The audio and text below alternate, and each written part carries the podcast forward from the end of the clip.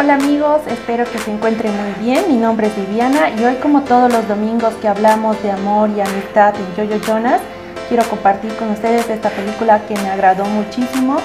Esta es de tipo comedia y romance que titula Serendipity, más conocido como Señales de Amor y ahora mismo les voy a pasar el resumen y la reflexión de la película. Señales de Amor, una película de tipo romance y comedia se trata de dos sujetos, Jonathan y Sarah, que se conocieron accidentalmente en un centro comercial de New York en las vísperas de Navidad. Ambos sienten atracción y sobre todo también conexión, aunque ambos tenían sus parejas. Esa noche les cuento que compartieron pláticas y actividades románticas. Realmente ellos se atraían, querían continuar con una relación.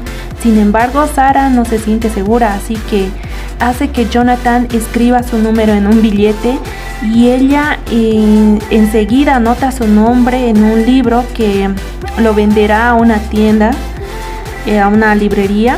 Sara cree muchísimo en el destino y piensa que si realmente merecen estar juntos, el destino entonces eh, de alguna manera se encontrarán y estos dos objetos en los cuales escribieron sus nombres y sus números serán una señal para más adelante y continuar con la relación. Ya después, luego para probar una vez más al destino, Sara propone subir a un ascensor en distintos elevadores. Si se encuentran en el mismo piso significa que tienen que estar, con, que tienen que estar juntos y conocerse más. Aunque ambos marcan el mismo piso, no logran encontrarse. Esa noche les cuento que ambos se marchan y aquel encuentro quedó como una linda anécdota nada más. Ya siete años más tarde, Sara y Jonathan están a punto de casarse con sus respectivas parejas.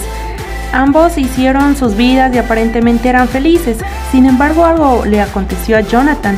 Donde iba escuchaba el nombre de Sara, así que nuevamente se entusiasmó por encontrarla lo mismo le sucedió a Sara. Empezó a tener recuerdos em, magníficos de esa noche que tuvieron.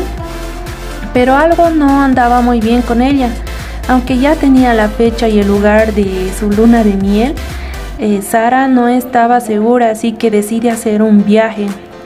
Ella encuentra un par de pistas que le hacían recordar a Jonathan, así que empieza a hacer lo posible por localizarlo. Lo propio Jonathan Encontró el número de Ni de Sara y empezó a seguir los rastros de ella. Ambos estaban desesperados por encontrarse, pero no funcionaba. Y es así como Jonathan se dio por vencido porque las señales eh, no le daban señales.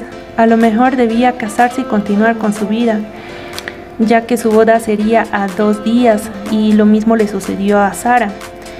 Ella, de retorno a su ciudad, en el avión encontró el billete que tenía el número de Jonathan, así que volvió para buscarle, llamarlo, pues Jonathan al final no se casó y finalmente pudo encontrarse con Sara.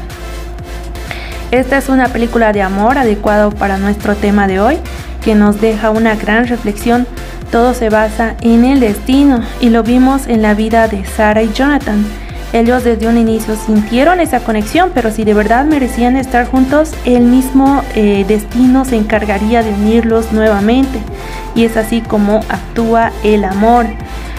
Él es libre y sabe cómo y cuándo, dónde y el tiempo perfecto para unir ese amor que está predestinado a ser tuyo. No es bueno forzar el destino, aunque nos guste tanto esa persona, no significa que sea destinado para, para, para ti especialmente, porque si forzamos las cosas tarde o temprano se terminará.